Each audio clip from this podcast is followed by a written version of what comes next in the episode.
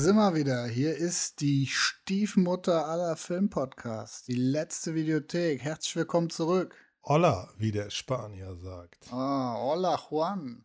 Hola Juan, willkommen zum großen Special, Special, Special, Special, Special der besonderen Ausgabe. Ching, ching, ching, bling, bling, bling. Heute gibt es das Motherfucking Stephen King Special in eure Ohren. Yes, sir. Yeah, Stephen King, ja. Legende, Legende der Romane, würde ich sagen, der Gruselromane und auch legendäre Filme. Ja, auch legendäre Filme, um das mal kurz so ein bisschen abzureißen. Wir haben ja heute diese kleine Spezialfolge für euch geplant, weil man mag es kaum glauben, wir machen uns ja manchmal Gedanken, was könnten wir als nächste Folge machen. Und da du äh, vor kurzem dir S gekauft hast. Ja, wir waren nämlich auf der ähm, Videobörse. Wir waren schön auf der Videobörse. Ganz kurz, bevor wir anfangen mit Stephen King Shit, ähm, Videobörse. Wir zwei sind ja große Filmsammler, aber ich würde jetzt nicht sagen, wir Ich würde nicht sagen groß, also ich bin kein, also vom Herzen her groß, von der Sammlung her noch nicht so. Ja, also ich würde mich schon einen großen Filmsammler nennen mittlerweile. Aber trotzdem sind wir ja nicht die Typen, die äh, immer auf Filmbörsen verkehren, eher Nee, selten. Nee.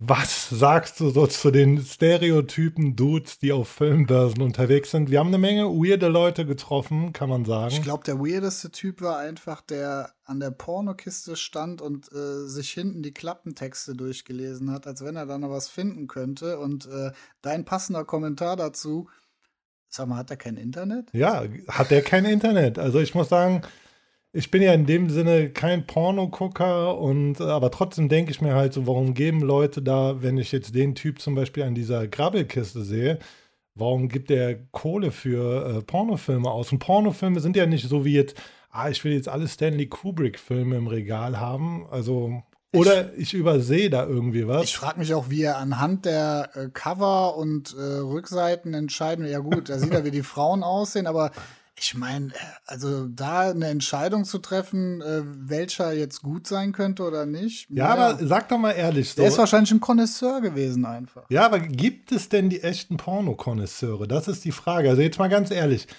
Keine Ahnung, ich bin nicht in diesem Porno-Game drin, aber meinst du, es Ich gibt auch nicht. me- Meinst du, es gibt Leute, die zum Beispiel sagen, nee, ich muss Pornos physisch in meiner Sammlung im Schrank stehen haben? Heutzutage. Die gibt es bestimmt. Also wir sind ja auch welche, die sagen, wir wollen nicht nur streamen, wir wollen die Filme auf Blu-ray haben. Ich meine, äh, wenn du äh, die holde Weiblichkeit da in 4K siehst, vielleicht ist das ja auch was ganz Besonderes. Ne? Ja, aber das sind ja wieder Stereotype, die du hier bedienst. Also die holde Weiblichkeit. Es gibt Und ja wahrscheinlich auch Pornos für ja.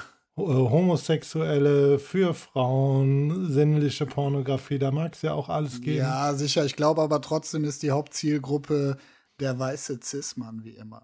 Schöne Sexfilme, aber bevor, wir uns hier, bevor wir uns hier in der schmuddeligen äh, Pornowelt der Filmbörsen verlieren, dazu muss man aber auch noch sagen, ich äh, habe da eigentlich ja wenig an Pornofilmen gesehen. Das war ja echt. Ja, das so, war, das war nur diese eine Kiste. Und generell muss ich aber sagen, auch, ich finde, äh, die ganzen Typen, die da so hinter den Ständen standen und verkauft haben, die waren schon zum Großteil nicht besonders freundlich, muss man sagen. Ja, man muss sagen, das war so ein Schw Schwung von Relikten aus den 80ern und Ja. 90ern, aber jetzt noch nicht mal im positiven Sinne. Und dann, und dann habe ich auch noch mitbekommen, wie sie, wie sie anscheinend auch noch gegenseitig über äh, die anderen Verkäufer lästern und sowas. Also ganz weirde Typen auf jeden Fall. Was ja auch witzig ist bei so Filmbörsen, da sind ja auch immer so, eigentlich so Kack-B-Movies teilweise, so, wo es wirklich nur so um Brutalität geht und irgendwelche Cover-Varianten hier und da. Ich meine, ich kann das alles verstehen. Ich äh, feiere ja auch nice Filmsammlungen, aber ich glaube, man kann es auch übertreiben. Und wie ich gerade meinte, so diese Relikte mit den Pferdeschwänzen und den T-Shirts in ihren Blue Jeans und ja, es waren auf jeden Fall eine Menge Freaks dabei. Überkämpffrisuren. Ja, wo, wobei aber gar nicht mehr so viel Haare eigentlich da sind. Ey, sag jetzt mal ganz ehrlich, also mal eine Frage an dich. Wie, ist, wie steht's um dein Haar? Also jetzt gerade von der Seite sieht dein Haar noch relativ voll aus. Ich habe äh, mit meinen 40 jungen Jahren noch absolut volles Haupthaar, wo ich auch noch wirklich sehr stolz drauf bin. Ja, das, das sehe ich. Aber jetzt kommt die große Frage. Wenn das Haar denn irgendwann mal Licht wird, bist du ein Dude, der sagt, okay, es ist vorbei, äh, Zeit der Haare Safe, war schön. sofort Glatze. Ey, ich würde auch eine Glatze machen, diese Leute, Alter, die nur ein paar Haare haben und die dann über diesen nackten Kopf kämmen. Das sieht echt immer.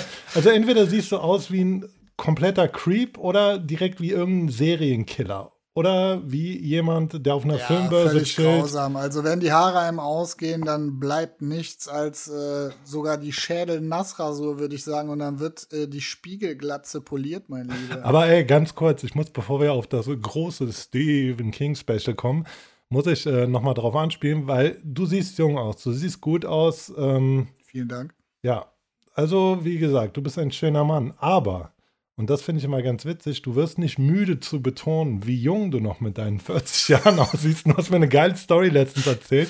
Was bist du, ein Vampir? Der, der, der, bitte erzähl diese Story. Diese Story Ja, müssen wir teilen mit Ich, den ich, Hörern. ich, meinte, ich meinte zu jemandem, äh, äh, der auch äh, meinte, dass ich für meine 40 Jahre noch besonders jung aussehe, dass ich mich ja meistens mit Leuten abgebe, die so, so wie du, so fünf Jahre jünger sind oder dann teilweise auch bis zu zehn Jahre jünger sind. Und dann meinte ich spaßeshalber, ich bin äh, ein Vampir, der sich von Jugend ernährt äh, und äh, deswegen nur mit jüngeren Leuten abhängt. Ah, gibt es dazu einen Film? Fällt dir ein Film ein, der das zum Thema hat? Ähm, nee, aber ich äh, kenne jemanden, der sich neulich entschuldigt hat, äh, der das zum Thema hat, nämlich äh, Xavier Naidoo mit seiner Adrenochrom-Theorie. Ne?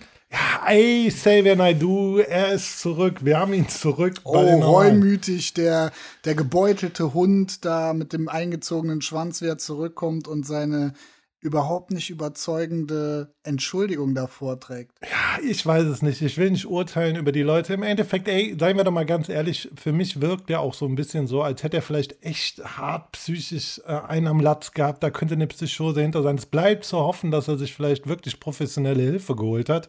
Und jetzt aus diesem ganzen Adenochrom, wir retten Kinder mit Schiffen, äh, Film komplett ausgestiegen ist. Also, äh, Xavier, wir hoffen, äh, du bist wirklich gesund. Wir wünschen es dir. Ähm, ja, aber ich persönlich habe noch meine Zweifel. Der Xavier. Äh, hoffen wir, dass er raus ist aus der Welt der Flacherdler. Der, Reichsbürger der- und äh, was, es da, QAnon-Anhänger. was es da sonst noch so gibt an weirden Gestalten da draußen.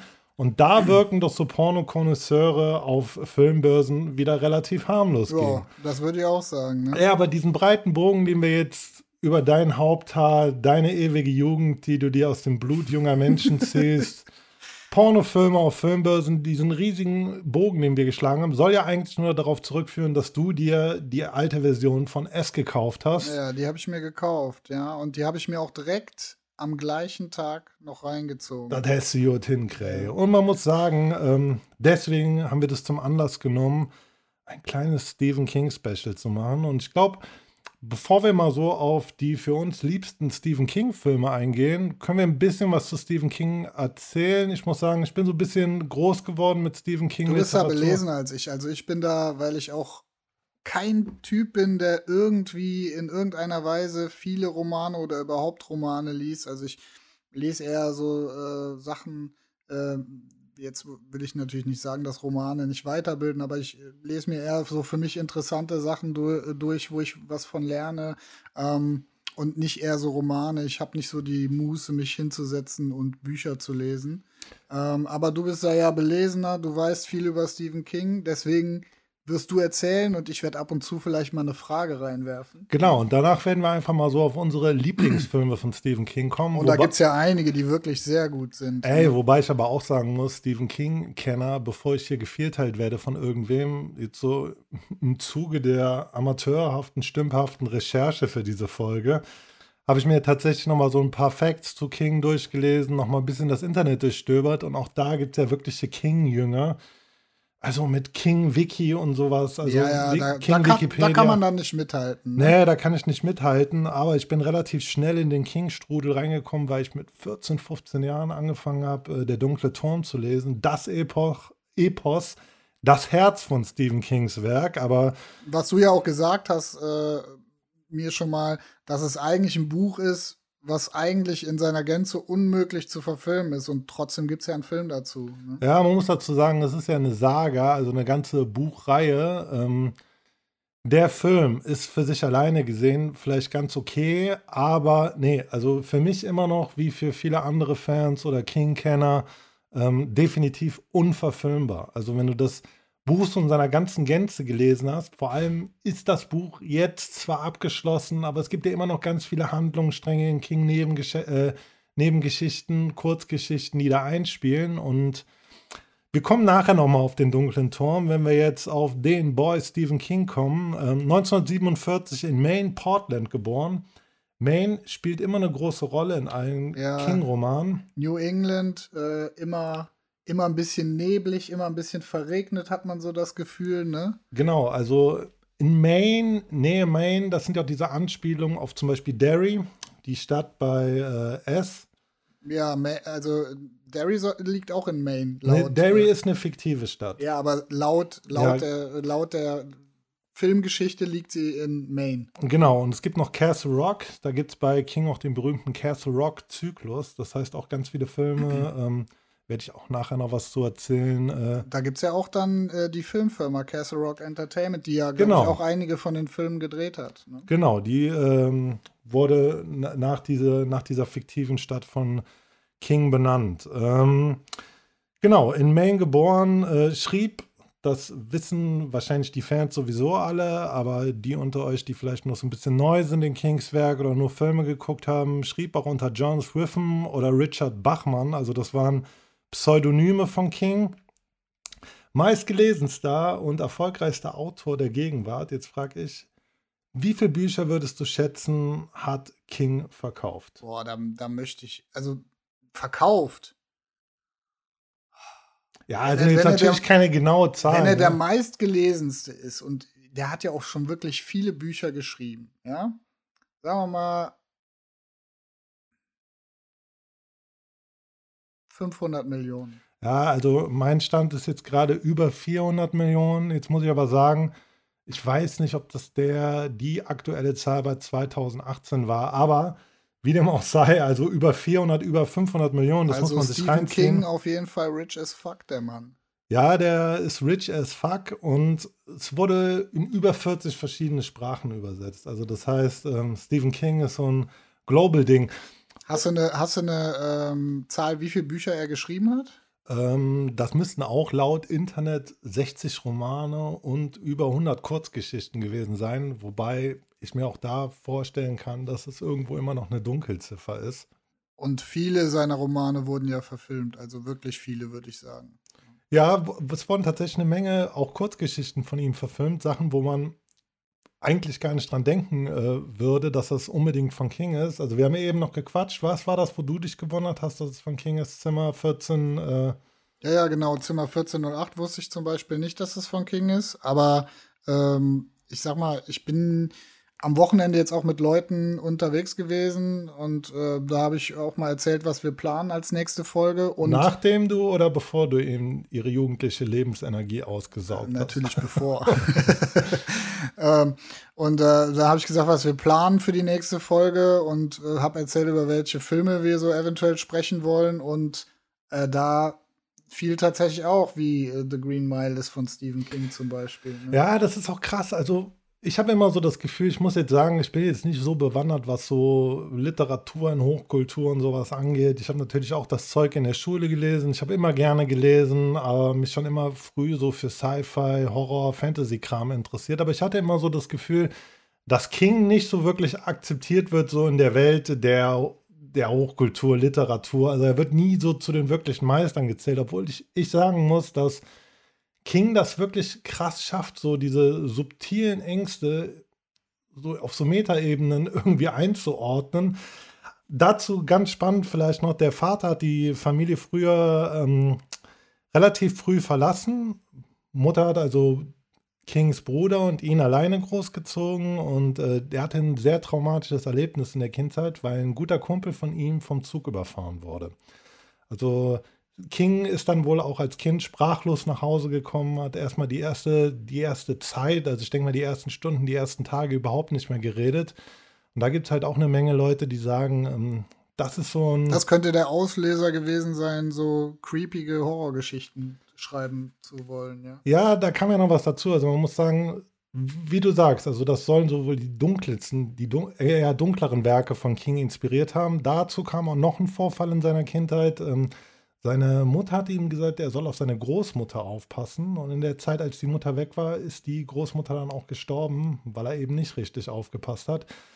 Und das sind wohl alles so Sachen, die bei King reinspielen. Zum Beispiel, ähm, als er damals nach Maine gezogen ist, wär, hat er irgendwie in so einer Nachbarschaft umgeben von so Tanklastern gewohnt. Und da wäre wohl auch sein Sohn fast überfahren worden. Und ja, wie das für Schriftsteller übrig, äh, üblich ist, kommt auch ganz schnell dieses, was wäre wenn, was wäre wie passiert. Und ähm, ja.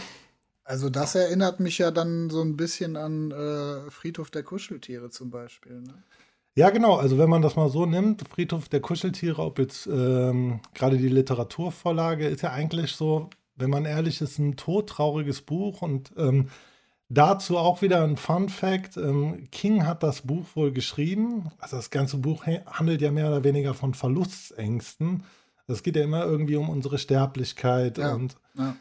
Kings äh, Frau soll den, soll den Roman wohl gelesen haben, total verheult das Buch zur Seite gelegt haben und King hat äh, das Manuskript erstmal wieder weggeschlossen und dann nachher erst wieder ausgepackt, als er beim Verlag liefern musste. Also das heißt, äh, ja, bedeutendes Werk so bei King. Äh, ist auch wirklich ein, ein, guter Film, aber wo du jetzt halt gesagt hast, äh, Sohn wäre fast vom Laster überfahren worden, erinnere, erinnere ich mich halt, dass äh, da ja ein Kind vom Laster überfahren wird und äh, dann quasi ja, also wird. Ich, genau. Ich weiß jetzt nicht, ob es auch in der Originalversion so war. Auf jeden Fall ist es in, in der neueren Version so. Also es ist total krass. Das ist ja, ich meine nicht nur bei King, bei ganz vielen Künstlern eigentlich so, dass Sachen, die in der Kindheit passieren, gewisse Traumata oder Erinnerungen, die man halt einfach nicht mehr los wird, ähm, wirklich so maßgeblich ins Werk einfließen. Wenn wir jetzt so ein bisschen bei Kings Jugend bleiben, erste Geschichten hat er schon mit sieben Jahren geschrieben. Also auch so Sci-Fi und Fantasy-Kram hat er auch als Jugendlicher sehr gerne gelesen. Mhm. Und was super creepy war, äh, King sammelte Zeitungsartikel über, wie hieß der, Charles Starwetter? Das war ein Serienkiller.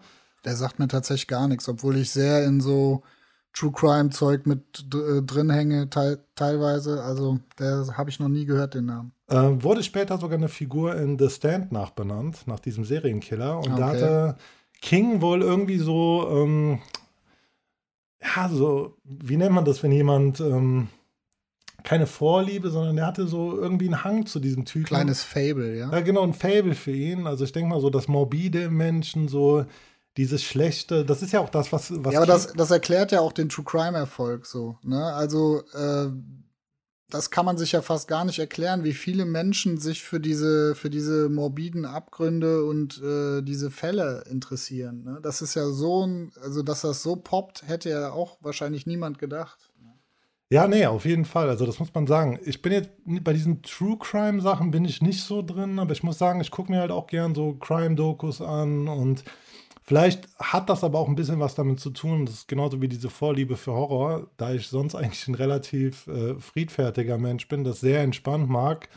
Und das ist immer so wie ein bisschen Achterbahn fahren. Und ich glaube, das hat auch für die Leute was. Obwohl es bei King, glaube ich, wohl noch einen ganz anderen Bezug hatte. Also, weil jetzt so Zeitungsartikel, Zeitungsartikel von einem Serienkiller sammeln, ist ja schon weird. Ja, das, ist, das ist auf jeden Fall schon weird, ja.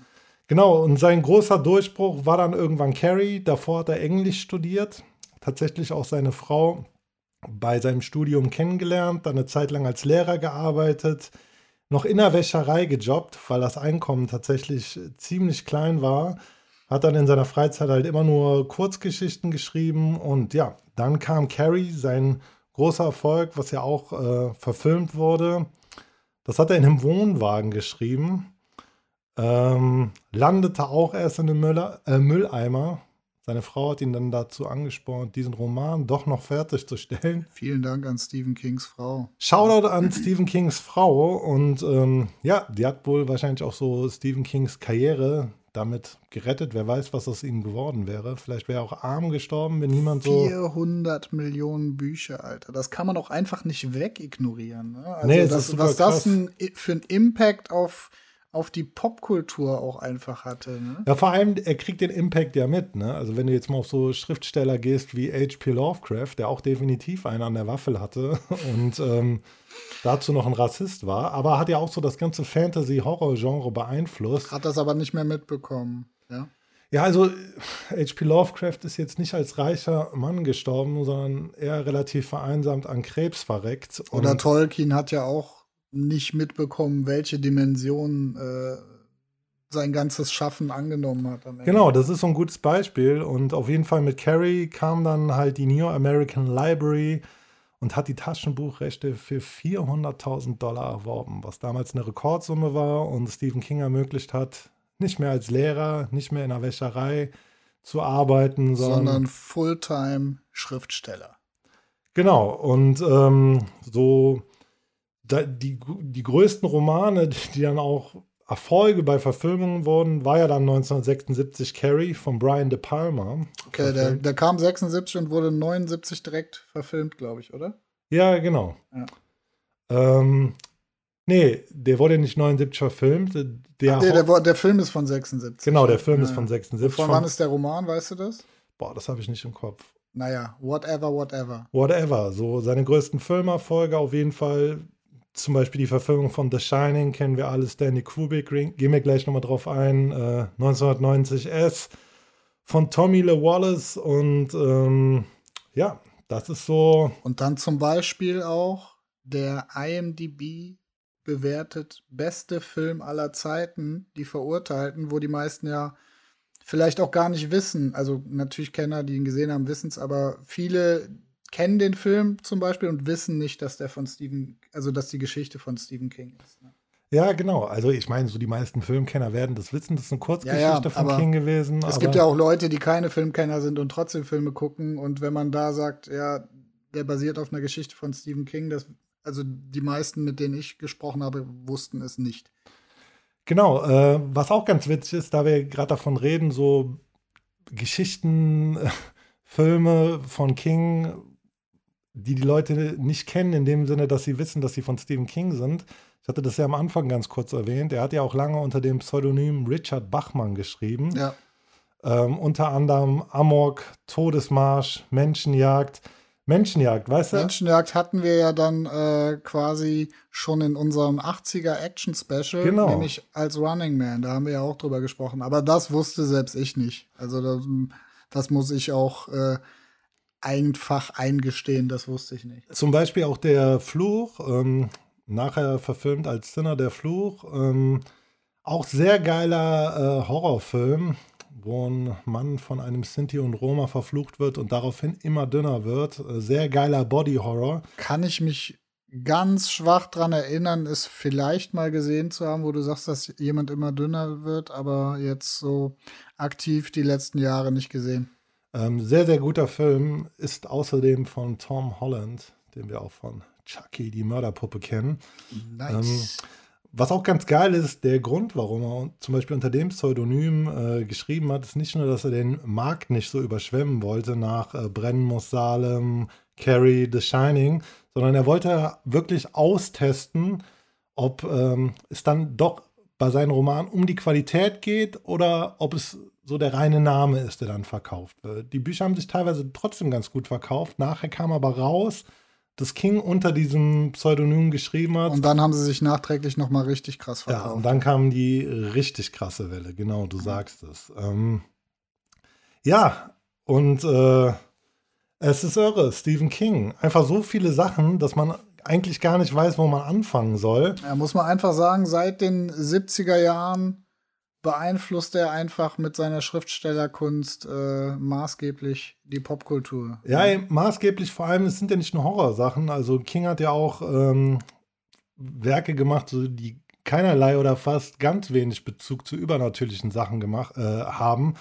Die verurteilten, Stand by Me. Ähm, Stand by Me, ich liebe diesen Film einfach. Genau, also dieses Coming-of-Age-Ding, was ja auch bei S nachher wieder so aufgegriffen wird. Und, ähm, ja, S ist ja dann so eine Mischung von diesem Coming-of-Age und äh, mh, mm, ja, ne Horrorfilm. Also ich muss sagen, äh, damals in den 90ern, als S dann kam, da gab es einen Riesenhype da war, fand ich es auch schon gruselig, als ich es das erste Mal gesehen habe. Ne? Aber Genau. kommen wir noch mal später zu. Ja, genau, das, das Krasse bei King ist halt mehr oder weniger so, dass dieses Grauen bei King immer so eine subtile Sache sind. Also jetzt bei S ist es, ist es ein Clown, es sind teilweise Bernardinas, es sind Autos, die morden, es sind Polizisten, aber es geht immer irgendwie um was Größeres. Also es ist so der, der Horror, dieser alltägliche Horror, der durch bestimmte kleine Punkte dann einfach zur Schau kommt. Also nimm mal jetzt The Shining so, die ersten 150 Seiten bei The Shining geht es um nichts Übernatürliches. Es geht eigentlich um Alkoholismus, es geht um überforderten Vater,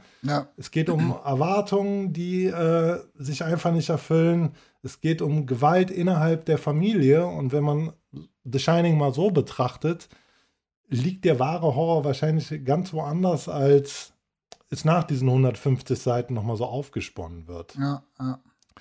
Ja, äh, bevor wir so auf die King-Filme gehen, vielleicht mal so zum wichtigsten King-Werk. Also du kennst nur den, kennst nur diese Verfilmung, ähm, die aber doch relativ wenig zu tun hat äh, mit der großen Sage. Also man sagt so, alles im King-Werk dreht sich irgendwo um der dunkle Turm. Also der dunkle Turm ist eine Fantasy-Saga in acht Bänden. Ähm, wie viele Romane da tatsächlich dranhängen, ist relativ umstritten, weil es gibt immer so direkte und indirekte Zusammenhänge, die auch wieder von Kurzgeschichten damit einspielen, wie oder von anderen Romanen. Also Brennen muss Salem, The Stand, Die Augen des Drachen, Atlantis, Das Bild, Schlaflos, sind alles Romane von King, die jetzt nicht direkt in diesem dunklen Turm-Zyklus drin sind, aber mit in dem gleichen Universum spielen. Und ähm, Wird da auch referenziert? Ja, genau. Also äh, ganz berühmt, der erste Roman, der erste Satz, der wichtigste Satz, den King vielleicht je geschrieben hat. Der Mann in Schwarz floh durch die Wö äh, Wüste und der Revolvermann folgte ihm. Der Revolvermann, den du aus der Verfilmung kennst, der aber so. Der Revolvermann der Idris Elba ist, wo ich bei der Verfilmung äh, gedacht habe, die hätten besser Matthew McConaughey als den Revolvermann genommen. Also für mich, als jemand, der äh, die Torm-Saga gelesen hat, ist der Revolvermann eigentlich tatsächlich Clint Eastwood. Also der junge und nachher der alte Clint Eastwood. Ja, aber deswegen sage ich ja, also da hatten wir ja schon mal drüber gesprochen, da hätte Matthew McConaughey ja besser gepasst, äh, rein vom, vom Look her. ne? Ja, genau. Also, ey, ist auch super schwer, das so einem nahe zu bringen, der überhaupt nicht so in diesem Turm, der dunkle Turm-Universum drin ist, weil das halt echt, also es ist ein riesiger Mix aus Western, Horror und Sci-Fi-Elementen. Es geht halt um die Reise von einem Revolvernamen, äh, Revolvermann namens Roland auf dem Pfad des Balken zum dunklen Turm. Und äh, der dunkle Turm ist so das Zentrum von Kings Multiversum und äh, Passiert da nicht das, was ich abends immer mache, jungen Leuten die Energie aussaugen? Ja, so ähnlich. Also der dunkle Turm wird unterjocht vom scharlachroten König Äh, und der macht das mit dem, also will das mit dem Multiversum, mit, mit Rolands Heimatwelt machen, was du immer mit jungen Leuten machst. Und ähm, im Verlaufe so dieses Epos, wo King über 30 Jahre dran geschrieben hat, muss man dazu sagen. Also das ist nicht so eine Geschichte, die mal eben aus der Hand gezogen wurde, sondern das ist wirklich so Kings Zentrum, um das sich alles dreht. Ähm, findet der Revolvermann halt mit einer Schicksalsgemeinschaft zusammen aus verschiedenen Charakteren und die müssen gemeinsam das Multiversum vom Verfall retten. Ähm, Im Endeffekt kann man sagen, so dieses Multiversum, um, den, um das es in, dieser, in diesem ganzen King-Epos geht, ist eigentlich eine komplette Zusammenfassung von Kings literarischem Schaffen und King kommt auch als eigene Figur in der Handlung vor. oh, das ist interessant. Ey, also von alle, von, äh, für alle von euch, die Bock haben, sich wirklich mal in was reinzufinden, vielleicht über ein, zwei Jahre, sich so einer riesigen Fantasy-Saga, Fantasy-Horror-Western-Saga zu widmen. Ich kann euch empfehlen, Der dunkle Turm zu lesen. Vielleicht sollte ich mal anfangen, Romane zu lesen. Ne?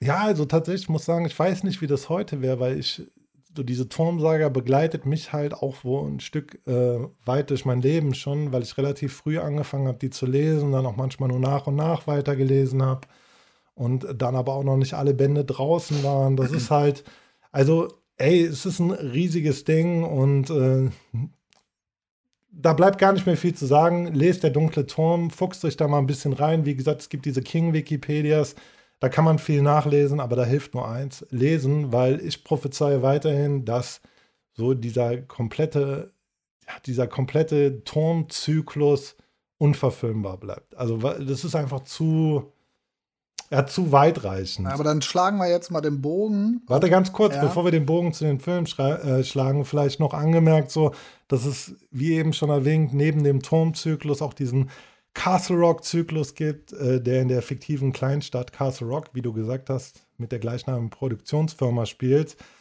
Und ähm, da spielen dann Romane, die dann auch verfilmt wurden, teilweise Dead Zone, Cujo, Needful Things in einer kleinen Stadt. Ah, Needful Things, ja. Sehr guter Film, das Spiel, Sarah Love.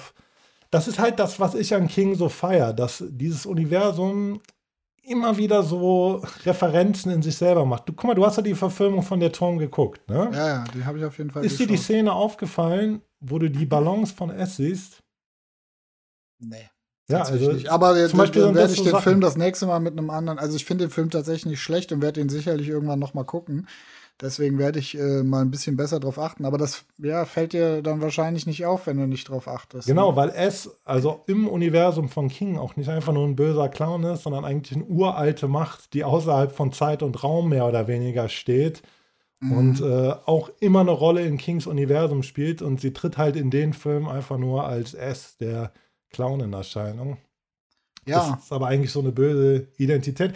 Und wie wir auch wissen, die sich ja auch mehr oder weniger aus der Angst der Kinder speist und äh, so wie du dich aus der Lebensfreude der jungen Menschen speist. Jetzt lassen wir das doch mal okay. sein. Aber jetzt schlagen wir mal den Bogen und erhöhen mal meinen Redeanteil auch ein bisschen noch. Machen ne? wir. Jetzt gibt äh, Gas, Junge. Ja, ich würde sagen, fangen wir einfach mal mit, äh, mit den Filmen an drüber zu sprechen. Und äh, da würde ich einfach sagen, ja, äh, knüpfen wir wieder an der Filmmesse an. Ich habe mir erst gekauft und dann bin ich natürlich direkt nach Hause gegangen und habe mir den am Abend noch reingezogen. Der geht drei Stunden. Geht der, warte mal ganz kurz, geht der tatsächlich so lange? Also ich habe jetzt öfter gelesen, dass das eigentlich ein Zweiteiler war, aber der ist auf der äh, Blu-ray auf jeden Fall drei Stunden lang und als ein Film. Also er muss wohl damals als Zweiteiler gelaufen sein, in den 90er Jahren. Auch nicht, vielleicht kam er nachträglich ins Kino, aber er lief erst als Fernsehfilm. Ja, okay, das, das macht Sinn, weil zum Beispiel The Stand, zumindest diese Miniserie, glaube ich, auch vorher als Fernsehfilm lief. Ja, und ähm, ja, wo, worum geht's in dem Film? Also, äh, der fängt ja mit äh, dieser prägnanten Szene quasi an, ähm, wo äh, nee, Quatsch, der alte fällt, fängt sogar nicht mit der Szene an. Der, der alte fängt mit einer Szene an, ähm, wo ein Mädchen verschwindet zwischen so, äh, zwischen so weißen Bettlaken im, im Garten. Und ähm, dann steht der, ähm, äh, der aus der Gruppe, der Afroamerikaner aus der Gruppe, steht dann da und äh, möchte gerne wissen, was passiert ist und wird dann vom Polizeichef weggeschickt. Und dann äh, kommt erst quasi so eine Rückblende, äh, wie äh, der Bruder des Hauptdarstellers quasi von S in den Kanal. Und das war ja die ganz prägnante Georgie. Szene, wie Georgie quasi in den Kanal gezogen wurde. Mhm. Also so grob könnte man sagen, ähm, das spielt ja in Derry und ähm, ich weiß jetzt nicht, wie dieser Zeitzyklus ist. also ich glaube, im alten Film ist der Zeitzyklus 30 Jahre. Also es spielt 1960 und dann spielt es 1990. Dann verschwinden immer Kinder. Also, im, im, also um das jetzt mal zusammenzureißen, im Zyklus von 30 Jahren verschwinden äh, eine Zeit lang immer Kinder und dann ist es 30 Jahre ruhig und dann verschwinden wieder Kinder. Und äh, der Bruder des Hauptdarstellers verschwindet. Ähm, sie finden heraus, was es damit auf sich hat. Also alle machen mit diesem Clown S Bekanntschaft, beziehungsweise der Clown heißt ja Pennywise. Das, äh, das Wesen ist ja S anscheinend. Ja. Ähm, und alle machen mit dem Bekanntschaft. Du siehst in diesen im alten Film diese Rückblenden, wie jeder Einzelne quasi auf Pennywise getroffen ist und äh, er die Kinder äh, mit ihren Ängsten konfrontiert hat. Dann ähm, schaffen sie es äh, gemeinsam, das, äh, dieses Böse zu verbannen für 30 Jahre und dann äh, kommt es quasi zurück. Und das wird in den neuen Filmen dann äh, in zwei Teile geteilt. Ne? Also das, das, spielt dann, wenn sie jung sind und wenn sie erwachsen sind. Und äh, leider Gottes muss ich sagen, er ist schon irgendwie charmant und so, aber ich muss sagen, ich fand die Neuverfilmungen tatsächlich besser als den alten. Ja, ich tatsächlich auch. Da schließe ich mich an. Also ich habe das ganz oft bei Filmen, wo ich sage, nee, das braucht keine Neuverfilmung. Gerade wenn ich an so Sachen wie Blade Runner denke, finde ich das Original immer noch zehnmal besser als äh, die Neuverfilmung. Aber ich gebe dir recht, bei S sehe ich das genauso. Vor allem, wir haben eben darüber geredet, ähm, bei King also dieser Horror ist ja auch zum Beispiel, wenn wir jetzt mal so auf, ähm, wenn wir auf S gehen, so, was ist so ein bisschen die Botschaft von dem Film? Die Kinder, unsere Kinder oder Kinder sind ja eigentlich so das reinste und unschuldigste, was es gibt. Und wenn du jetzt auf die verschiedenen Charaktere bei S guckst, äh, bei dem Mädchen, der Vater belästigt seine eigene Tochter, setzt seine eigene ja, Tochter bei allen, bei allen, was bei allen ist was Kindern. im Argen so, ne? Ähm, der der Korpulentere wird von diesen äh, Raufbolden gejagt. Der eine stottert und wird immer, ähm, wird immer äh, in der Schule irgendwie äh, gehänselt. Und ja, jeder hat so sein Päckchen zu tragen und jeder hat dann auch seine Ängste irgendwie. Und ja. Genau, und ich meine, das ist so vielleicht so der richtige Horror zum Beispiel in dem Film. Vielleicht noch nicht mal der, vielleicht noch nicht mal der Clown S. Das ist so dann dieses Symbol, diese Figur, die eigentlich das alles so dann wirklich materiell vereint, aber und ich finde einfach, das bringt der neue Film geiler zur Geltung als der alte. Also das kommt dabei gut rüber und ich muss sagen, die neuen zwei Filme sehen auch verdammt gut aus. Ja, und der alte, also er war zwischendurch, ich habe mich zwischendurch erwischt, wie ich ein bisschen gelangweilt war, weil der echt ein bisschen langatmig ist. Ne? Welcher Clown hat dir besser gefallen? Wer ist gruseliger vom Da muss ich sagen, also was heißt, wer ist gruseliger? Aber ich bin doch eher ein Fan von Tim Curry also, also vom alten Clown. Ich muss sagen, beide haben so ihre Vorzüge. Ähm also da dieses diabolische Grinsen vom Neuen ist natürlich äh, wirklich grandios. Äh, der ist auch echt gut gecastet, muss man sagen. Aber ich persönlich habe eher so ein Fable für Tim Curry. Ja, definitiv. Also da muss ich dir recht geben. Ich finde die alten, äh, die neuen Filme besser, aber so Tim Curry in den neuen Filmen. Der alte Clown wirkt auch so ein bisschen abgewrackter einfach. Ne? Ja, vielleicht ist das aber auch so dem geschuldet. Ich habe so das Gefühl, dass sie bei den neuen Teilen nochmal so einen draufsetzen mussten. Also das Outfit ist ja auch ganz geil, so im neuen Teil, aber ich finde, das wirkt so beim, beim alten S noch ein bisschen natürlicher. Ja, auch, auch so ein bisschen gruseliger, dadurch, dass es ein bisschen dreckiger und abgewrackter ist einfach. Ne? Also halten wir fest. Findest du denn der zweite Teil von der, von der Neuverfilmung konnte mit dem ersten Teil der Neuverfilmung mithalten? Ich finde sogar, dass er besser war. Ich auch. Ey, und damit sind wir, glaube ich, aber relativ alleine. Also ich habe ganz viele Leute gehört, die meinten, ja, der erste Teil der Neuverfilmung war ziemlich geil, der zweite hat so ein bisschen nachgelassen, fand ich überhaupt nicht. Also was ich auch noch erwähnen muss, ist, ähm, dass im ersten Teil, also im Teil aus 1990, überhaupt nicht so auf die Hintergründe eingegangen wird, woher es überhaupt kommt. Und im zweiten Teil der neuen Filme ähm, ja, wird ja darauf eingegangen, dass es auch irgendwas mit diesem, dass dort äh, wieder Indianervolk gelebt hat, ne? Und ähm, dass er dann herausfindet, äh, dass die schon dieses alte Wesen irgendwie beschworen haben oder irgendwas. Also ähm, das hat mir auch viel besser gefallen, dass da so auf den Hintergrund, also im, im Alten hast du gar nicht, jo, die sind da in die Kanalisation, dann kam da dieses riesige Monster, wurde platt gemacht, aber du hast nichts über die Hintergründe erfahren. Da muss ich wirklich sagen, also wie gesagt, ich bin auch selten jemand, der auf Neuverfilmungen steht und auf Neuverfilmungen pocht, aber äh, diese Neuverfilmung hat der Geschichte auf jeden Fall gut getan. Ey, wenn wir gerade dabei sind, äh, wenn wir jetzt da angekommen sind, tatsächlich die King-Verfilmung ähm, zu besprechen, was bleibt anderes zu sagen als die Verurteilten? Die Verurteilten. Also ich persönlich stimme da, obwohl es natürlich immer äh, schwer zu sagen ist, was für einen selbst der beste Film aller Zeiten ist. Du würdest sagen, für dich ist es Alien. Ja, das ist schwer zu sagen. Also zum Beispiel, wenn wir jetzt auf die Verurteilten kommen, um das kurz zu Also für mich, für mich, ich stimme mit IMDb überein. Für mich ist das der beste Film aller Zeiten. Also ich muss sagen, das ist ein unglaublich schöner Film. ähm, ja, echt bewegend, rührend und äh, Zitate, die einem für immer im Kopf bleiben. Reiß vielleicht mal kurz die Handlung ab, also nur mal in groben Zügen. Also der Hauptdarsteller Tim Robbins namens Andy Dufresne, der wird äh, verhaftet, um, weil er angeblich seine Frau umgebracht haben soll. Kommt dann in dieses Gefängnis, wo Morgan Freeman auch ist. Ähm, kann sich dann relativ schnell in der Gunst des Gefängniswärters hocharbeiten und sich dann auch einige Privilegien erarbeiten, wie zum Beispiel, er darf sich ein Poster aufhängen, äh, er kriegt irgendwie Materialien, dass er sich Schachfiguren schnitzen kann und so weiter. Und ähm, ja, also man sieht so, wie die Jahre vergehen, äh, wie er äh, Buchführung macht für den Gefängnisdirektor und äh, dort quasi Schmiergelder in die Gefängnisgeschäfte einfließen lässt, um die zu waschen. Ähm, Morgan Freeman als sein bester Vertrauter sagt ihm dann, dass äh, ja quasi er der Verantwortliche wäre, wenn das rauskommt. Und äh, er hat dann so eine Strohmann-Identität schon erstellt, äh, namens Randall Stevens. Und ähm, ja, eines schön abends ist es soweit. Er führt ein Gespräch mit, äh, mit Red, Morgan Freeman, und erzählt ihm, dass äh, wenn er irgendwann mal weg ist äh, und äh, Morgan Freeman freigelassen wird, soll er zu einem bestimmten Baum an einer bestimmten Mauer und unter einem bestimmten Stein etwas suchen.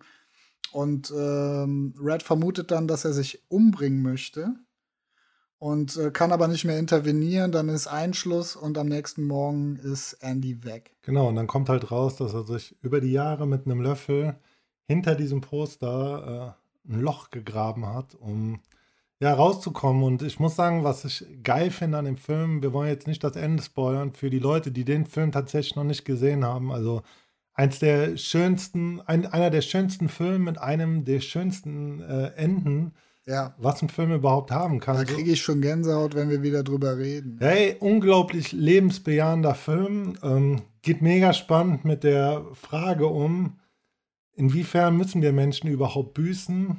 Ähm, wie lange müssen wir büßen? Wann hat Büßen ein Ende? Und äh, ja, hey, super Film, nicht zu Unrecht bei IMDb, laut IMDb, was jetzt auch keine feste Aussage ist, der beste Film aller Zeiten. Aber, aber beim Gros der Leute anscheinend, äh, wenn man den Schnitt nimmt, der beste Film aller Zeiten. Ne? Wahrscheinlich auch, weil er einfach diese äh, bewegende, lebensbejahende Geschichte hat. Ne? Genau. das ist was, da kann sich jeder drauf einigen. Und die Vorlage war dieses Mal die Novelle Frühlingserwachen Pin-Up von Stephen King. Und äh, ja, da kann man sagen, da hat der äh, meistverkaufste Autor es geschafft, auch den für manche Leute besten Film aller Zeiten zu schaffen. Und ja, kommen wir zum nächsten Ding. Was sind denn noch so. Ja, wenn wir, wenn wir noch auf Gefängnis kommen, da fällt dir doch bestimmt auch noch äh, ein besonderer Film ein, oder? Oh, The Green Mile. The ja. Green Mile. Auch ein Film, bei dem, ey, ich muss zugeben, ich bin jetzt was so Filme angucken geht, ähm, gar nicht mal so nah am Wasser gebaut, aber das ist tatsächlich so ein Film, wo man immer so einen richtig üblen Kloß im Hals hat und äh, wo einem die Tränen leicht im Auge stehen. Der ist auch, der ist auch so lang und aber der wird nie langweilig. Das ist einfach ein richtig guter Film. Ne? Ey, die ganze Besetzung, Tom Hanks, äh, ey, von äh, Sam Rockwell auch dabei. Ne? Michael ne? Duncan, der John Coffey spielt. Gott hab ihn selig, der ist ja leider vor ein paar Jahren gestorben. Ja, Rest in Peace, wirklich ein super Schauspieler, um auch das nochmal kurz abzureißen. Also, wir haben da diesen John Coffey, der mit zwei Mädchen gefunden wird. Angeblich ähm, hätte er diese zwei Mädchen umgebracht, stellt sich aber im Verlaufe im Verlaufe der Geschichte raus, dass er eigentlich so übernatürliche Fähigkeiten hat. Ähm und den Leuten quasi Schmerz oder Krankheit nehmen kann. Also Tom Hanks spielt ja die Hauptrolle als Gefängnisaufseher und äh, am Anfang sieht man ja schon, dass der immer mit einer Blasenentzündung zu kämpfen hat. Ja. Und äh, ja, John Coffey schafft es halt, äh, ihn zu heilen, nachher sogar seine Frau mit einer schweren Krankheit. Ich glaube, das war Krebs. Ich glaube, das war aber die Frau des äh, Gefängnischefs, oder? Die ah, hatte genau, einen Hirntumor, genau. dann wird die geheilt äh, und äh, aber danach behält er diese Energie in sich drin und äh, gibt die auf diesen bösartigen jungen Aufseher ab, der dann quasi der dann quasi äh, den Sam Rockwell erschießt, der der richtige Mörder der beiden Mädchen ist, wie sich dann rausstellt. Boah, Sam Rockwell auch grandios gespielt in dem Film. Der ist generell ein grandioser Schauspieler, also äh, meiner Meinung nach sehr underrated auf jeden Fall.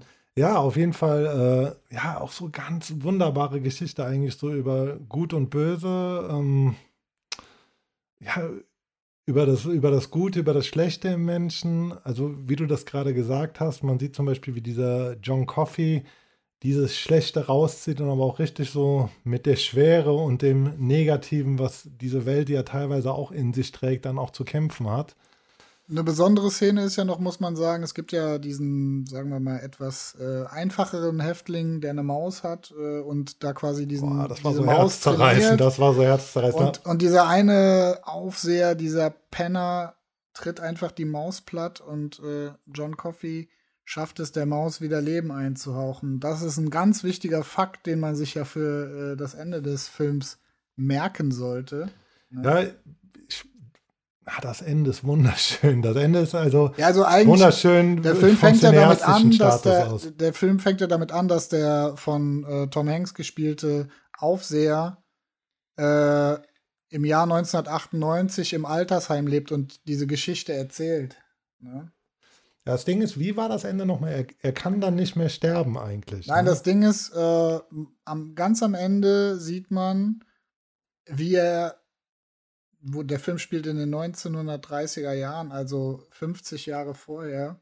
Und ganz am Ende sieht man, wie er äh, noch die Maus hat, die in einer Zigarettenschachtel lebt. Und dann äh, hörst du den Satz, den er sagt, äh, wenn er der Maus ein so übernatürlich langes Leben verschaffen konnte, wie viel länger habe ich dann noch? Ja, und er will ja gar nicht mehr leben, weil seine Lieben eigentlich Ja, schon alle weggestorben ja, sind, ja. aber mehr oder weniger war es eine Strafe, Boah, das, das weil ist sie äh, ja, John Coffey umgebracht haben. Und auch da habe ich gelesen, was super interessant ist. Ähm, das ist wohl mehr oder weniger nach einer wahren Begebenheit. Natürlich nicht, dass irgendwer irgendwen übernatürlich heilen konnte, aber ähm, Stephen King, es gab damals eine Geschichte, die ist wieder aufgetaucht, irgendwie 70 Jahre später wurde das herausgefunden. Es wurde damals ein 14-jähriger oder 13-jähriger Ju- Junge mit zwei toten Mädchen gefunden und daraufhin zum Tode verurteilt. War, glaube ich, sogar die erste äh, Todesverurteilung in Amerika, die ähm, an einem Jugendlichen oder was? sie es an einem Jugendlichen gab, meine ich. Und dann wurde 70 Jahre später herausgefunden, Dass dass er es gar nichts damit zu tun hat, Genau, ja. also dass es Verfahrensfehler gab, dass dieser Junge wohl zu Unrecht getötet wurde. Und ähm, das soll, also diese wahre Begebenheit soll die Inspiration für King gewesen sein, diese Geschichte zu schreiben. Ja, tolle Geschichte auf jeden Fall. Definitiv ähm, einer der besten King-Verfilmungen plus eins der besten King-Bücher beziehungsweise äh, Romane. Ähm, wenn wir jetzt schon so bei Kings Sachen sind, die vielleicht so auch mehr in eine emotionale Handlung als jetzt auf dieses reine Horrorgenre abzielen, vielleicht Stand By Me. Kurz bevor du was zu dem Film sagst, spielt wieder in der fiktiven amerikanischen Kleinstadt namens Castle Rock. Ah, Castle Rock. Castle Rock gibt es übrigens auch gerade eine Serie. Ähm, ich habe mir die ersten zwei Staffeln angeguckt. Spielt auch wieder in dem gleichen Gefängnis wie die Verurteilten. Definitiv zu empfehlen. Schaut euch das an. Ich weiß le leider gerade nicht, wo es die zu streamen gibt. Ich habe mir tatsächlich die Blu-rays gekauft. Gönnt euch das. Aber kommen wir zu Stand By Me, das Geheimnis eines Sommers. Ja, das ist ja so ein Coming-of-Age-Film, wie wir ja eben schon gesagt haben. Ne? Da geht es eigentlich viel um Freundschaft äh, zwischen Jungs und wie die sich innerhalb eines äh, Sommers verfestigt. Spielt zum Beispiel Will Wheaton mit, äh, den wir ja alle auch noch aus äh, Star Trek oder dann später noch mal in, wo er sich selbst spielt in, ähm, wie heißt es noch? Äh, hier, ähm, The, The Big, Big- Bang Theory, genau. Habe ich ja, nie gefeiert, die Serie. Ja, aber er spielt sich da auf jeden Fall selber. Da hat er wohl äh, nach seinem Erfolg als Jugendschauspieler da noch mal eine Rolle bekommen können. Naja, wie auch immer. Ganz kurz noch, uns Kiefer Sutherland. Kiefer Sutherland spielt auch mit. Er spielt quasi einen Rowdy. Also die Geschichte ist halt, dass, ähm, dass vier, ich glaube vier Jungs, ja, ich glaube vier Jungs hören davon, dass äh, quasi irgendwo an den Bahngleisen eine Leiche oder neben den Bahngleisen eine Leiche von einem Jungen liegen soll, der, glaube ich, vom, auch vom Zug angefahren oder überfahren wurde und die wollen diese Leiche sehen. Da sind wir ja wieder bei Kings Vergangenheit. Ne? Ja, Also- genau. da auch wieder. Und ähm, ja, dann ähm, erzählen sie irgendwie den Eltern äh, Geschichten, wo sie wahrscheinlich äh, schlafen und äh, begeben sich dann auf die Reise dahin, um diese Leiche zu sehen. Und ja, da verfestigt sich ihre Freundschaft. Das ist der Sommer ihres Lebens quasi. Es kommt immer wieder zu emotionalen äh, Gesprächen. Ähm, Kiefer Sutherland taucht dann auf da, auch da auf und äh, ist so ein Messerstecher und äh, will, die quasi abstechen und so. Und ähm, sie schaffen es dann, äh, sich da irgendwie durchzusetzen äh, und nicht ähm, nicht von ihm abgestochen zu werden und ähm, begeben sich dann wieder auf den Weg zurück. Also es ist eigentlich ein. Die Handlung ist jetzt nicht besonders, äh, sag ich mal. Äh ist jetzt, also das ist ja wie bei vielen Sachen, ne? Also wenn wir jetzt, was, was haben wir eben genannt, wo äh, es gibt ja King-Geschichten, wo die Handlung jetzt vielleicht erstmal so ein bisschen banal. Das banal Wort habe ich gesucht. Ja, die Handlung ist äh, ein bisschen banal, nicht so komplex, aber. Ähm ja, gut, wenn du die Handlung bei die Verurteilten runterbrichst. Es geht um einen Typen, der ist unschuldig in einem Gefängnis, schafft es mit einem Löffel, sich ein Loch der, äh, durch die Wand zu graben und abzuhauen. Wenn du das so runterbrichst. Ja, dann hört sich das natürlich auch banal genau. an. Ne? Ja, aber, aber es geht einfach nicht. um das Zwischenmenschliche, die Dialoge. Ähm, davon lebt der Film halt, ne? Und das ist ja auch ein Film, den, den viele äh, aus unserer Generation mit ihrer Jugend verbinden, den viele super gerne gucken und äh, ich gucke den auch immer wieder gerne auf Man kann Fall. so sagen, der Coming-of-Age-Film, der Coming-of-Age-Film. Ja, mit und, Sicherheit, ja. Ähm, auch wieder eine Novelle von King gewesen, ähm, aus der 82 veröffentlichten Novellensammlung Frühling, Sommer, Herbst und Tod. Die Novelle Die Leiche ja, das passt ja vom Namen her. Ne? Ganz viele Züge, autobiografische Züge aus dem Stephen King, seiner Lebensgeschichte. Wobei, ey, ich muss ganz kurz anmerken, beste Coming-of-Age-Geschichte für mich eigentlich voll normal und Ballermann 6 mit Tom Gerhardt. Dazu sage ich nur, jeder Krieg hier in Berscheim ist ein verlorener Krieg. Der Jupp ist so romantisch, der zieht man Ficken sogar die Socken aus. Aber Schluss Zwei damit. Kästen Ramsdorfer zwei Kisten Ramsdorfer Kölsch rausziehen und dran montieren. Aber ey, kommen wir vom Kölschen Asi-Swag wieder zurück zu äh, dem Stephen King. Und ähm, ja, was steht noch ganz oben auf der Liste? Einer meiner Lieblings-Stephen King-Filme. Es ist Misery. Oh, Misery. Ja, dann, wenn es einer deiner Lieblingsfilme ist, dann erzähl du mal was dazu. Ja, äh, es geht um Paul Sheldon, erfolgreicher Romanautor. Ähm, schreibt, man kann das so also in der Handlung. Er schreibt so Kitschromane und ähm, beendet gerade sein neuestes Buch in so einer entlegenen Hütte, wo er halt ähm, alleine geschrieben hat und will dann mit dem Manuskript wieder zurück nach New York City.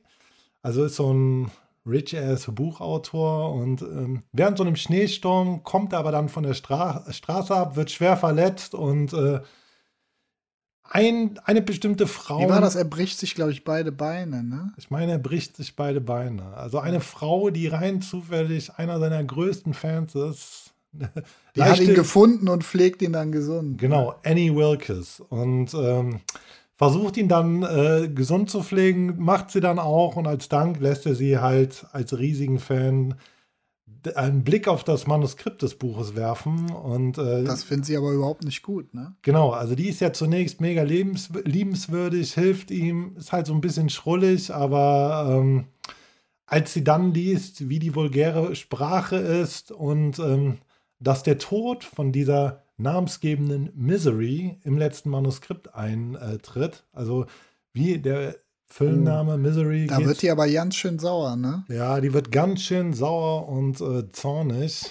Und äh, man muss dazu sagen, Katie Bates spielt hier die Rolle ihres Lebens. das war auf jeden Fall die Rolle ihres Lebens. Ey, ne? hat nicht zu Unrecht sogar einen Oscar dafür bekommen, soweit ich weiß. Das ist auch wirklich echt ein, ein sehr guter Film. Ja, aber Genau, sie. Äh, ne, sie ist erzürnt und dann stellt sich raus, dass sie anscheinend doch eine ganz schöne Psychopathin ist. Ja, genau. Also so will sie den Roman nicht enden lassen und äh, lässt unseren Protagonisten Paul Sheldon dann auch nicht gehen, sondern bricht ihm teilweise die Beine. Er ist immer noch gefesselt dann ans Bett und ähm, ja. Sie fesselt ihn ans Bett, weil sie ihn nicht weglassen will. Genau, ja. also sie hat nicht vor, ihn gehen zu lassen und da entspinnt sich dann so ein richtig krasses Kammerspiel. Also da kann man sagen, der Film spielt ja auch größtenteils wieder nur in einem Raum, hat eine relativ banale Story eigentlich und umso krasser, was, was sich aus diesem Film dann ergibt. Also wie gesagt, so selten so ein gutes Kammerspiel gesehen. Die, äh, Katie Bates spielt die Rolle ihres Lebens als Psychopathin. Das Ende spoilern wir dieses Mal nicht, weil Misery tatsächlich, glaube ich, noch nicht jeder kennt. Also wie zum Beispiel ja. bei The Green Mile oder die Verurteilten. Aber Fun Fact: äh, Sie lebt äh, in diesem Haus auf dieser Farm äh, mit ihrem Schwein namens Misery. Ja, genau, genau, genau. Und dieses Schwein hat sie ja auch nach diesem fiktiven Roman von dem Schriftsteller genannt. Also ja. ist so ein Hardcore-Stalker. Stalker Auf jeden Fall ein Must-See, wenn es um Stephen King-Filme geht. Misery. Definitiv. Ja. Haben wir noch, haben wir noch Must-Sees? Ey, wir haben noch, wir haben noch Must-Sees. Kommen wir zu einem von Kings wich äh, wichtigsten Werken. Wobei ich sagen muss, dass er da die Verfilmung äh, gar nicht so mochte wie der Rest der Welt. Es geht um The Shining und das oh. Overlook Hotel. Und das mochte er nicht so gerne, obwohl Stanley Kubrick das gedreht hat? Ja, tatsächlich waren ja die Kritiken für den Film ähm, alle bahnbrechend gut, aber King selber war nicht der größte Fan von dem Film und äh, reißt uns mal die Han Handlung so ein bisschen ab für alle, die äh, The Shining noch nicht gesehen haben, wer auch immer das noch nicht getan hat. Jetzt muss ich grob. sagen, jetzt muss ich sagen, ist ein bisschen her, dass ich ihn gesehen habe. Ich mache das jetzt mal aus dem Kopf. Also Mach das so, mal aus so der Lameng. So wie ich mich äh, erinnere, ähm, kriegt der Hauptdarsteller Jack Nicholson einen Job angeboten und quasi äh, auf dieses Hotel im Winter aufzupassen, ne, wo niemand da ist. Also die sind dann auf einem eingeschneiten Berg, er nimmt dann seine Familie mit. Ähm, ja, und fängt dann, äh, ob es jetzt, ob der Einsamkeit ist, das ist, passieren natürlich auch komische Sachen in diesem Hotel. Äh, wie zum Beispiel diese ganz berühmten äh, zwei Zwillinge, die man da sieht. Oder, ja, oder zum Beispiel, was ich noch anmerken muss, gibt ja die ganz berühmte Szene, wo er in diese äh, Hotelbar geht, die dann auf einmal wieder aussieht wie in den 20er oder 30er Jahren. Der Soundtrack ist unglaublich. Also The Shining hat einen unglaublichen Soundtrack, vor allem dieses, dieser Soundtrack mit der British Orchestra Band. Höre ich mir unglaublich oft an. Super Soundtrack zu einem super Film. Ja, und ähm, dann, wie gesagt, ob's, ob der Ereignisse oder ob der Einsamkeit ist, er fängt an, auf jeden Fall verrückt zu werden und äh, seine Familie als Feindbild zu betrachten. Genau, da gibt es diese ganz berühmte Szene, wo der auch mit, dem, mit der Axt durch diese Tür Oder schlägt. Mit der Axt durch, das ist ja eigentlich das Cover. Er schlägt mit der Axt durch diese Tür und guckt dann völlig wahnsinnig durch diesen Türspalt durch. Ne? Ja, genau. Was, was auch ganz witzig ist, gerade so, wenn wir mal so produktionswise da drauf schauen, ähm, mit The Shining begann der Durchbruch der Steadicam. Also die dann erst wirklich zur Verwendung zum größten Teil in Filmproduktionen gefunden hat. Und äh, bis dahin waren ja so Aufnahmen mit einer Handkamera eher wenig überzeugend, ähm, weil das einfach super umständlich zu realisieren war. Und äh, ja, das auch äh, mal so als Fun Fact Fun Facts, die können wir immer droppen, meine lieben Leute. Die können wir immer droppen. Und äh, ja, definitiv geiler Film. Hat auch irgendwie was von einem Theaterstück. Ich finde, dieses ganze Overlook Hotel, also dieser ganze Vibe, den der Film verspricht. Ist ja eigentlich auch fast schon wieder ein Kammerspiel in einer größeren Kammer, um es so zu sagen. Genau, da muss ich dich äh, fragen. Ähm, ich musste meiner Schande gestehen, ich habe ähm, den zweiten Teil, also Dr. Sleeps Erwachen, den genau, habe ich mal, den habe ich, den habe ich mal im Flugzeug gesehen und als gut befunden. Ich kann dir aber gerade nicht mehr genau sagen, ähm, wie die Handlung da ist. Aber ich fand ihn, also ich war skeptisch, ähm, aber ich fand ihn eigentlich recht gut. Also würde ich sagen, schau ihn dir mal an. Ich muss ihn mir auch noch mal angucken, um mir das alles noch mal in Erinnerung zu rufen. Ihr wisst, wie das manchmal ist. Man sieht so viel und kann sich nicht an alles erinnern, was man gesehen hat. Ich weiß nur noch, dass es gut war. Also definitiv, ähm, ja, auch einer der besten King-Verfilmungen, aber wie ich gesagt habe, King selber mochte den Film nicht unbedingt. Aber das hatte jetzt hoffentlich nichts mit äh, Kubrick zu tun. Das weiß ich nicht. Ich habe das nur mal irgendwo gelesen. Da ist ja sowieso immer die Frage, wie du als Autor so auf Verfilmungen deiner Bücher reagierst. Jetzt, wir haben eben über ähm, Misery gesprochen. Zum Beispiel die Szene, als er da das Bein gebrochen kriegt, ist ja im Buch, kriegt er tatsächlich das Bein, beziehungsweise. Er kriegt einen Fuß gebrochen im Film auch. Äh, Im Buch kriegt er den abgehackt. Also ah. da sieht man zum Beispiel, äh, dass King da noch so ein bisschen mehr aufs Gaspedal ja, aber, hat. aber ich sag mal, Anfang der 90er oder kam, kann, nee, es kam, glaube ich, noch in den 80ern, oder? Misery oder 90? Nee, Anfang 90er, glaube ich, ne? Ja.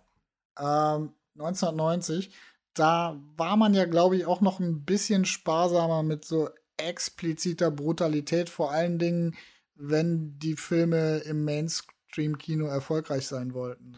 Ja, aber es ist, was, ich auch hier wieder krass finde, ist so, ähm, ja, was für einen Impact dieser Film hatte. Also The Shining wird ja von vielen da muss ich sagen, da bin ich nicht mit dem Boot. Das ist für mich nicht der beste Horrorfilm aller Zeiten. Nee, sehe ich auch nicht so. Also ich muss sagen, das ist ein, guter Film. Super Film Fall, ja. mit super Atmosphäre, aber es ist kein Film, der mir jemals richtig Angst gemacht hat. Spielt aber trotzdem ja, in der AAA-Liga, was so Horrorfilme angeht und was Filme im Allgemeinen angeht. So für mich auch einer der besten Stanley Kubrick-Filme.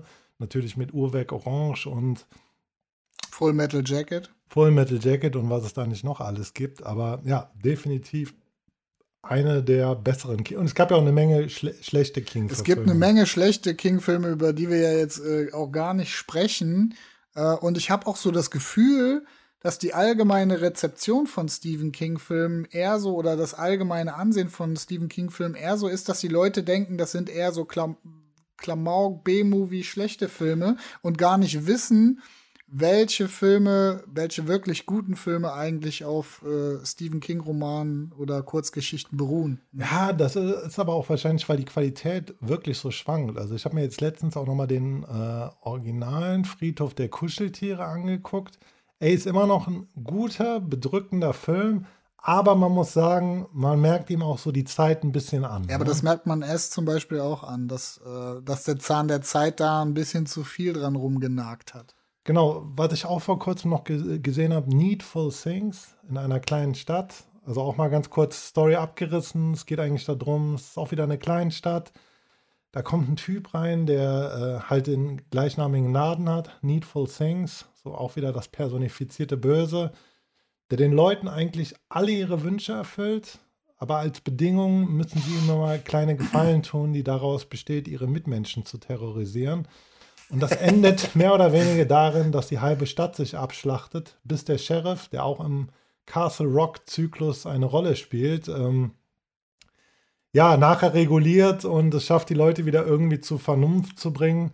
Auch da muss man sagen, ähm, ja, Film ist streckenweise gut gealtert. Es hat so einen gewissen Charme, den ich auch noch mochte. Also ich hätte dem Film eine 7 von 10 gegeben, aber auch da schwingt das Alter dann doch wieder so ein bisschen mit in einer nicht positiven Art und Weise. Es gibt ja Filme, die sind geil, weil die gut gealtert sind, wie zum Beispiel für mich der erste Planet der Affen oder Alien.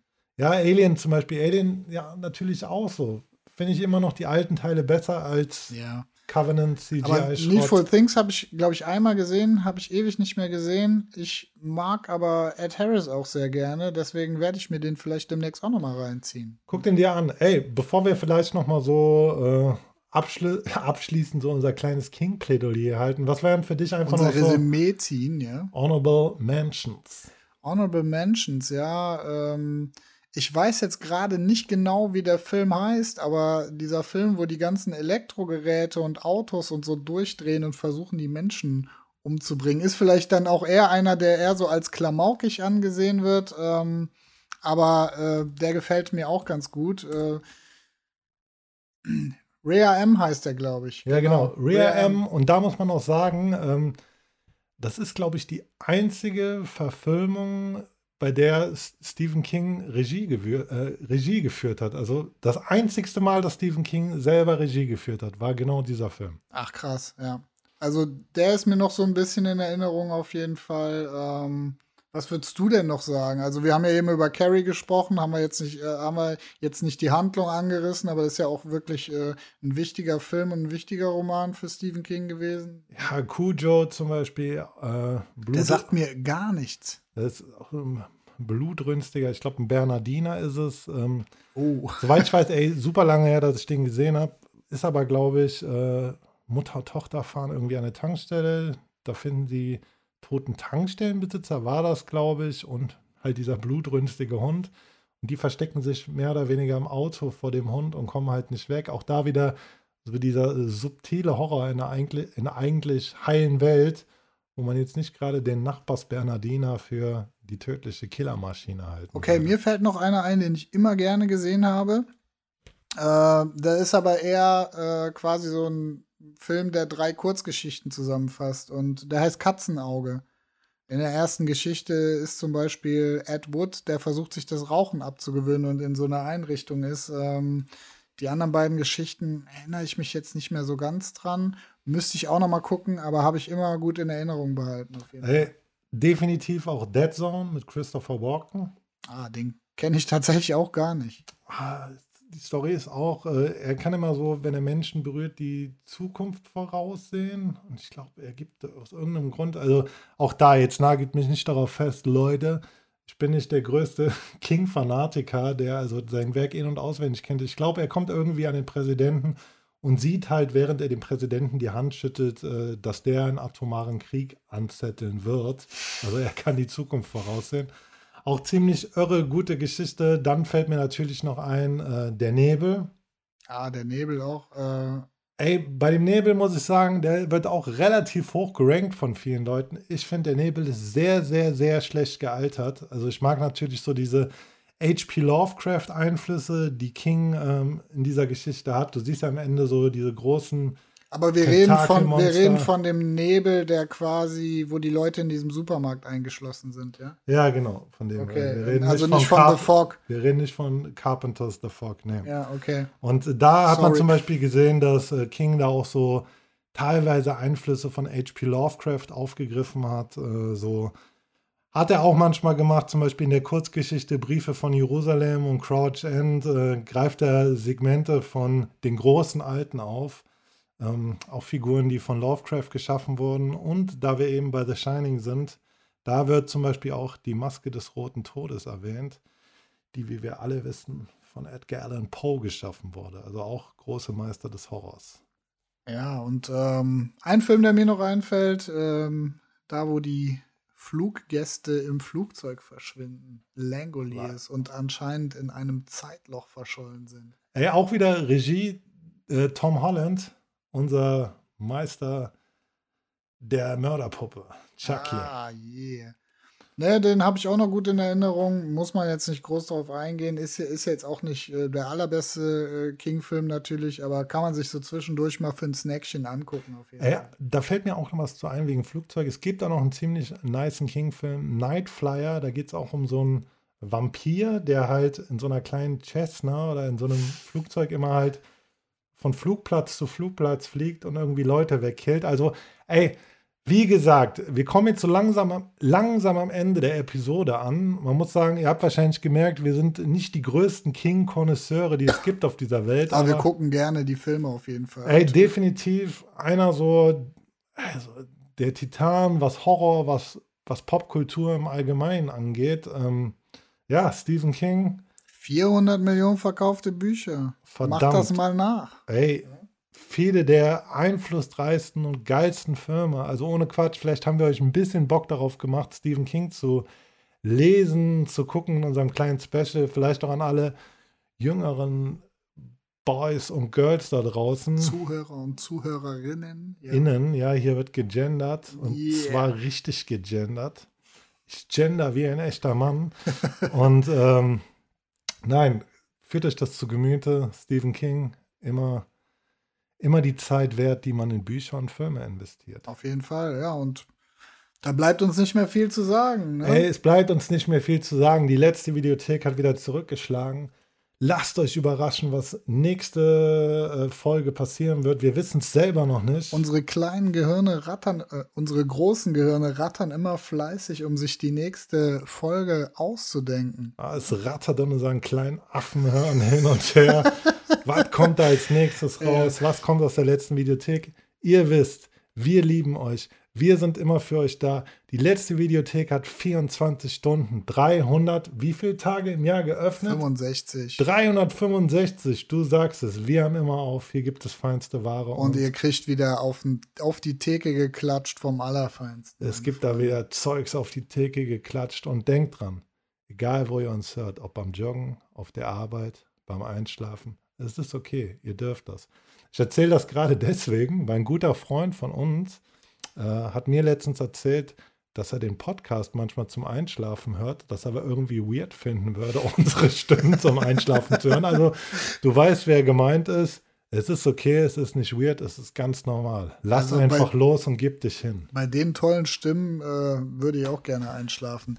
In diesem Sinne, Marit die letzte Jod, Bibliothek ist sagt. raus. Marit Jod schwenkte Hut. Ne? Jungs, macht es gut. Habt euch wohl. Mädchen, macht es gut. Habt euch wohl.